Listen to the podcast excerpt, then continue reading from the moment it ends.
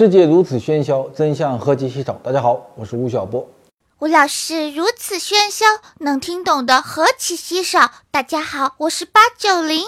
今天是一个细雨蒙蒙的春天，我来到了上海的中欧国际工商学院，来讲一个经济学家的故事。二零一七年，那是一个春天。这个人和中欧和过去四十年的中国经济改革有很密切的关系。他也可能是过去几十年来中国知名度最高的一个经济学家。在几年前，我也曾经为他专门写过一本书。这个人叫做吴敬琏。吴老是一九三零年出生的人，在今天中国的学术界还有几个非常活跃的1930年出生的学者，比如说吴老，比如说厉以宁。呃，毛于轼、资中运，他们都是一九三零年出生的。而吴老和厉宁还曾经在南京读书的时候，是初中的一个年级的同学。他们今天还仍然活跃在中国的学术界。吴老在一九三零年出生，他的青少年是在动乱和苦难中度过的，漫长的童年到少年到青年，这个国家一直在打仗，一直在打仗。他曾经跟我讲过，说在他读初中的时候，他曾经躲在一个被窝里，听延安的电台，然后呢把电台抄录下来，冒着生命的危险去散发给他的同学听，因为他觉得国民党政权是一个腐朽的政权，而来自于延安的共产党的声音代表了中国的另外一种可能性。吴老师建国以后的第一批。经济学院的学生，也就是中国第一批接受了马克思主义经济学教育的人，他在自己的回忆录中曾经说：“说什么呢？说我们这一代人啊，是第一批读《资本论》的人，第一批向苏联学苏联经济理论的人。他每天认真的学习。他说什么呢？他说：我认为掌握了这一套理论和方法，就能沿着苏联的道路，迅速实现国家工业化，建立起强大的社会主义国家。”他认为说，苏联这套东西是救亡，是富强这个国家唯一的工具和办法。他愿意把一生的热情投入到这样的学习和工作当中。此后，他的一生就永远在跟这一段理论、这一段文字进行斗争，不断的迭代、革命的一个过程。他大学毕业以后，进入到了中国科学院的经济研究所。啊，然后呢，就进入到了理论学习和中央政府的经济改革非常密集的一个过程。所以说，他的过去的几十年的人生可以说是中国的整个经济学界从救亡到学习苏联的计划经济，逐渐的幻想破灭，进行自我革命的一个过程。在他青年的时候，接触了两个经济学家，那也是那一代人中最具有。勇气的两个经济学家，一个叫做顾准，一个叫做孙冶方。顾准被认为是文化大革命时期中国经济学界最后的一根脊梁。顾准是建国以后上海的第一任税务局的局长。当年他和陈云、陈毅等人在上海把一个金融资本主义的城市变成了社会主义计划经济的一个实验场。但同时呢，他也是在这一个改造的过程中，第一个全中国所有的经济学家、知识分子中第一个意识到计划经济模式很可能不适合一个国家的经济发展，所以他很早的就被打成了一个大右派。然后呢，在北京的图书馆里埋头的学习，他从希腊史开始研究起，研究经验主义，研究罗宾逊的经济学，研究理想主义。他认为说。人啊，任何一个理想主义者不可能凭空的在大地上建立一个乌托邦的国家，一定要相信人的本能，相信经济运营的基本逻辑。他的这些思想在文化大革命时期是极其反动的一个大毒草，所以当他一九七四年去世的时候，他仍然没有看到变革的曙光。他在去世前的最后一个晚上。跟吴敬琏在一起，他跟吴老说：“我大概已经看不到未来了，我很快就要离开这个世界。你还很年轻，但是你一定要知道，中国的神武景气一定会来的。我不知道它什么时候到来，你一定要等到它的到来。”呃，吴老在文革时期和顾准的这一段交往，使得对自由、对经济市场的血液重新回到了这个年轻人的身上。吴老在自己的文章中说，他亲手把顾准推进了太平间，然后呢，一个人从医院离开的时候，推着一辆二十八寸的自行车，穿越整个北京的长安街。他说他那天非常的寒冷，一路推着自行车，一路在颤抖。和吴敬琏交集的另外一个老资格的经济学家叫做孙冶方，中国今天经济学奖的最高奖就叫做孙冶方经济学奖。孙冶方是中国经济学界第一个提出说，我们啊不能搞命令性的计划经济，我们应该怎么样呢？这个国家所有的企业都应该成为一个单独的盈利单位，企业与企业之间的商品交换应该有第一价值和第二价值，也就是说，应该具有商品的本身属性和劳动价值所在。这个叫什么呢？这个叫做市场社会主义。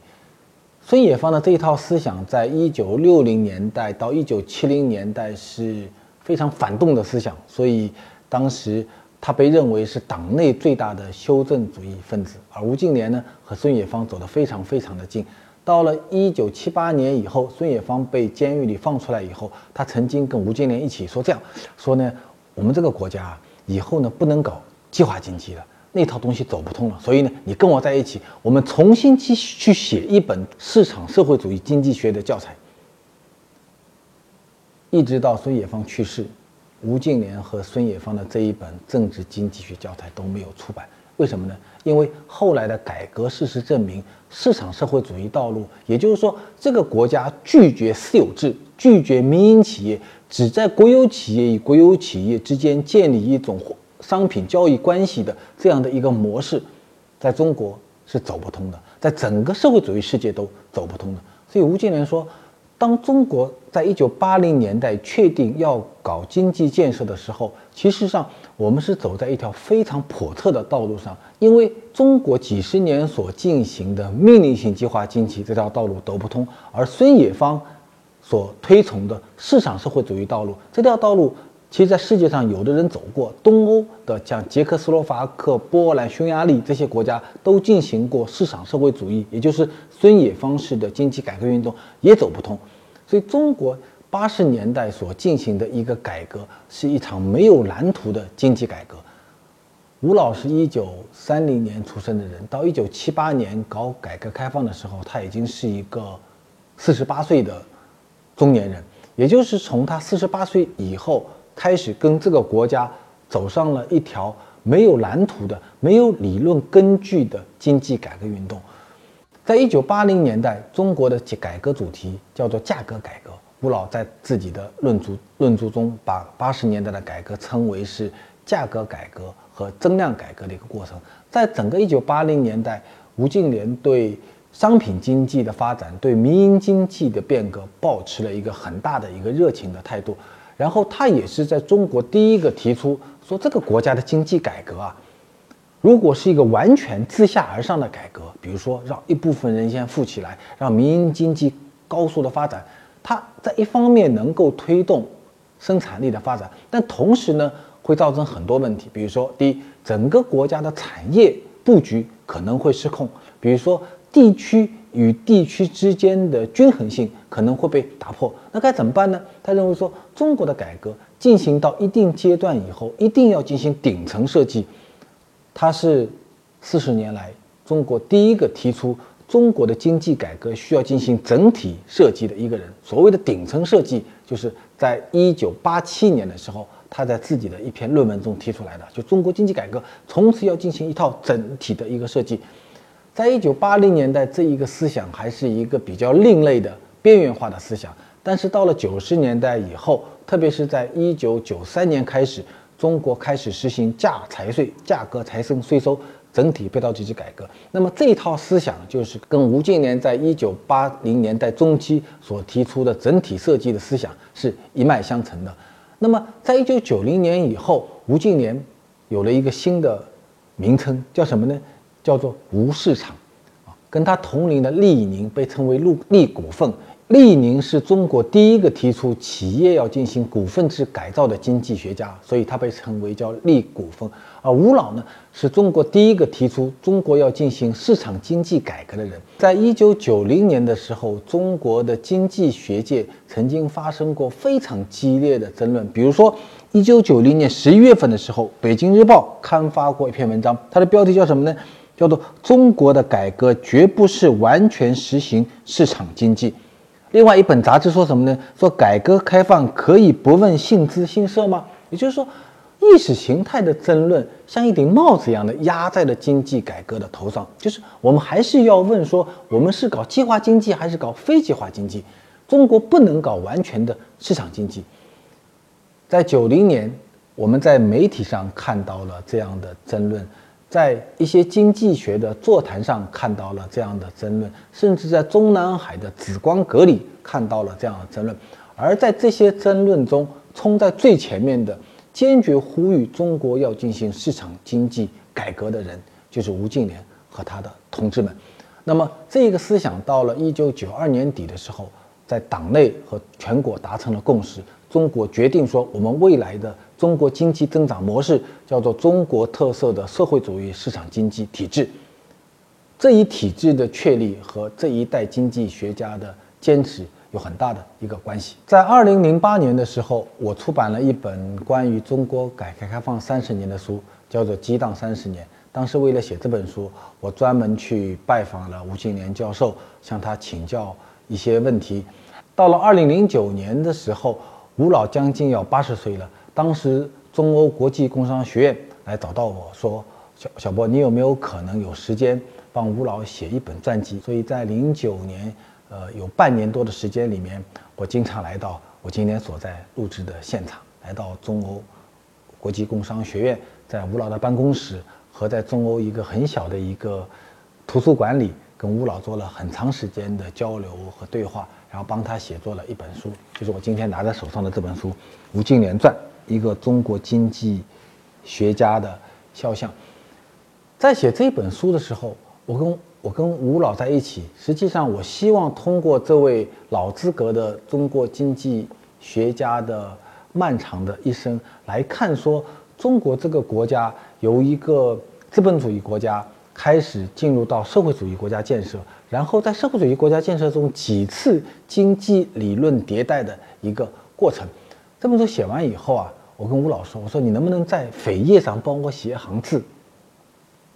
然后有一天我就到了中欧的他的办公室，他拿出一张纸给我写了一行字，这行字就现在印在这里，大家看。这可能是吴老对自己一生和对未来中国经济改革的一个期许。他写了一行字什么呢？说呼唤法治的市场经济，他跟我说，在一九九零年代初的时候，他坚决地提出要搞市场经济。然后呢，也是在一九九零年代，中国一直在干一件事情，就是我们一定要加入 WTO。中国是在二零零一年正式加入 WTO。所以说，他说，在一九九零年代呀，中国所有的经济学家有一个共识，就是说，中国的改革什么时候能获得成功呢？在两种状况下，在两种力量的推动下，这个国家的经济改革就会真的走上一马平川的康庄大道。两件事：第一件事，这个国家确立了市场经济的主体地位，然后呢进行市场化的改革；第二呢，这个国家迅速的加入到了全球化的大家庭。所以，本国的市场化改革和全球化的进程会推动这个国家真正的进入变成一个完全的市场经济国家。但是到了二零一零年的时候，他认为改革并不像十多年前所想象的那么的容易。他说，这个国家搞市场经济，但这个国家有两种市场经济，一种叫做好的市场经济，一种叫做坏的市场经济。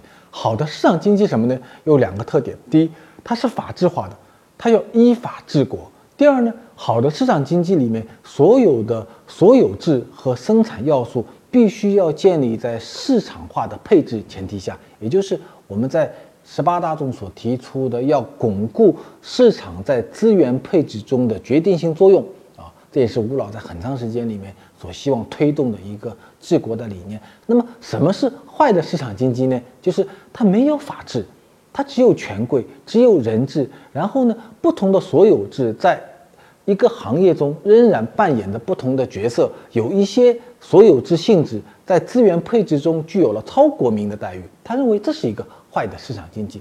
那么各位，你们想到今天，中国从提出市场经济的体制已经二十多年了。我们今天还不是一个完全的市场经济国家，为什么呢？因为中国还没有真正的变成一个好的市场经济。所以吴老在这本书的题记中，啊，这个题记已经是七年前写的东西了，要呼唤一个法治的市场经济。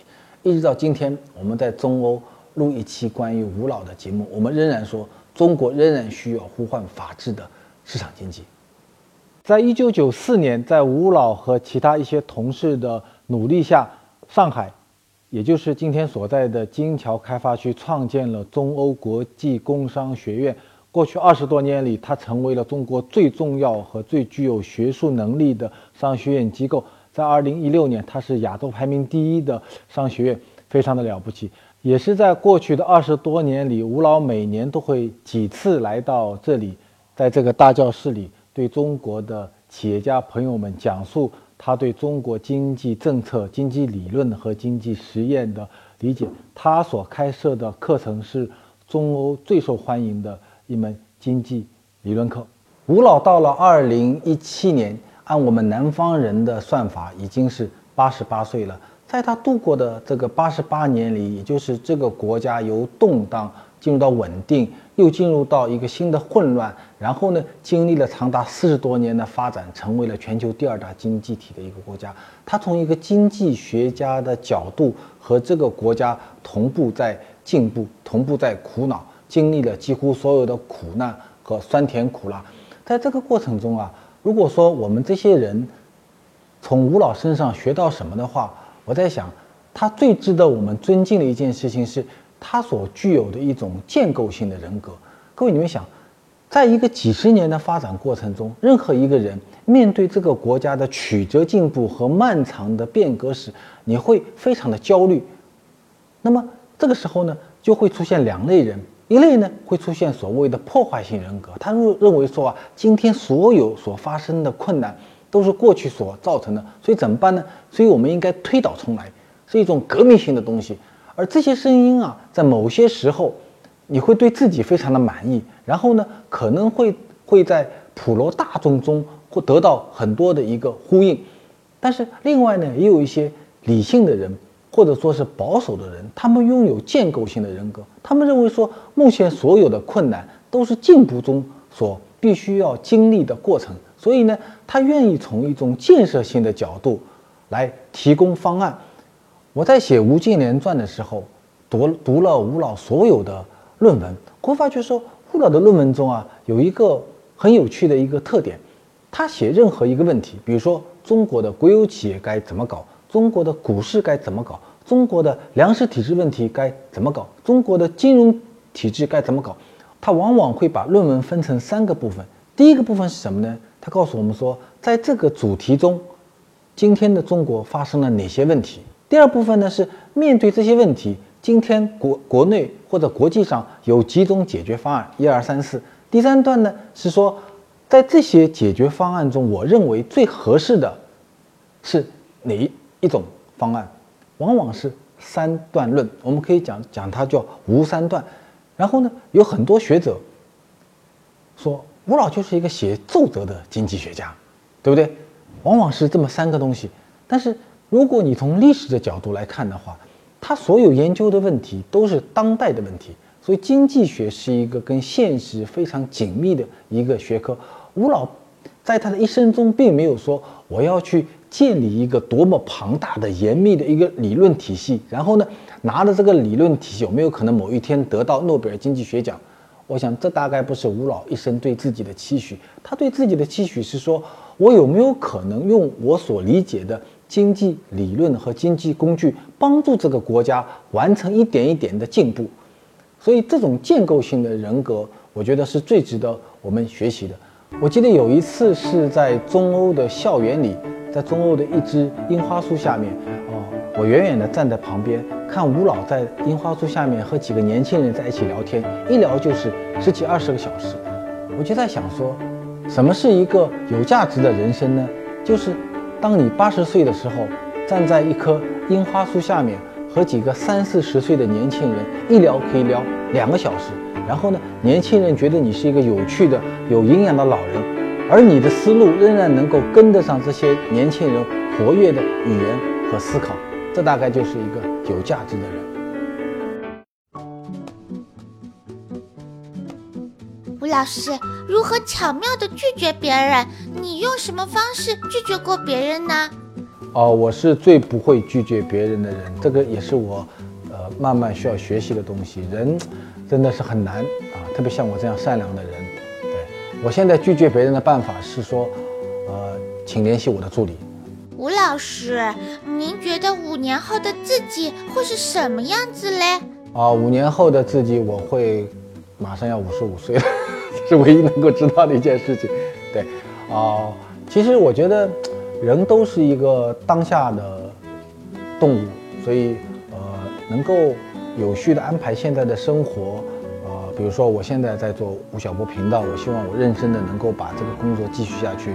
然后很多年来，从我三十岁的时候对自己说，我希望自己每年能够写一本书。那我希望在看得见的三年五年内，我的体力、我的智力和我的热情能够持续的让我每年写一本书。对，其他的事情就随遇而安吧。吴老师，您对当前职场中存在的中年危机怎么看？你有什么建议呢？对我认为，未来的几年内，中国职场中的很多职业会被互联网或者会被人工智能全面的替代。第一个，比如说精算师；第二个，比如说律师；啊，第三个，比如说，嗯，呃，证券分析师。呃，这些职业很可能在未来被机器所。